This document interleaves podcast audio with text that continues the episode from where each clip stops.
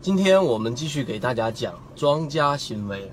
庄家行为其实呃三分钟就可以讲出一个近期就可以直接列入到实战范围里面去的一种方式，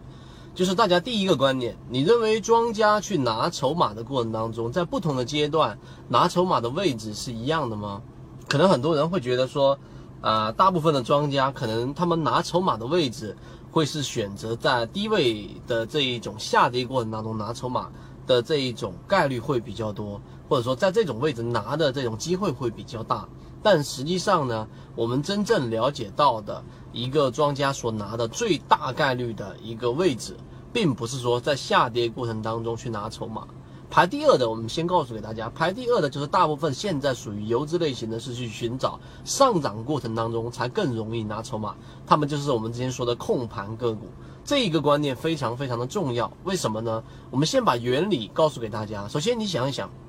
你是一个散户，如果在下跌过程当中跌百分之五或者百分之六，你还有办法想办法会把股票给卖掉。但是，一般呢，个股往下砸到百分之十或者百分之二十的时候，你是不是就不选择割肉了，而是选择干嘛？要不就是补仓，要不就是不看。所以呢，在下跌过程当中砸得越凶，尤其是达到我们说散户的心理的极限范围以下之后，过了那个恐慌期的时候，也就是过了那个散户的恐慌期的时候，更多的时候是很难拿筹码的。所以上涨的时候去拿筹码，那么上涨的时候拿筹码的原因是因为可能经历过半年，你原来二十块钱的位置，股价拉到二十块钱，然后或者到十九块块钱附近的时候，这个地方筹码是最容易松动的，也就是庄家最容易拿筹码的。这是我们说的第二种拿筹码的啊最多的一种情。况，那么第一种拿筹码最多的情况是哪一种呢？告诉给大家，就现阶段这种大盘历经三千两百点以下长时间的调整之后，很多拿筹码的位置并不是在下跌过程当中错，不会，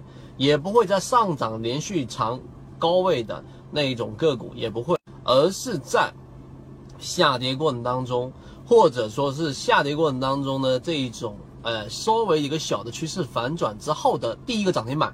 拿不到，啊，除非说是操作灵感敏感度特别大的一般的游资，例如说我们所知道的这一个淮海中路，例如说我们知道的蛇口啊蛇口营业部，那么这些呢是著名的游资，在这种位置第一个涨停板可能会打板进去，但是最多拿筹码的位置是第一个涨停板之后的连续盘整，这一个连续盘整之后呢，然后再拉出一个涨停板。这种位置呢，就已经确定了这是一个右侧交易，已经确定了这是一个 V 字的右手边，这是第一个。第二个，已经确定前面的游资已经燃起了市场的交易氛围。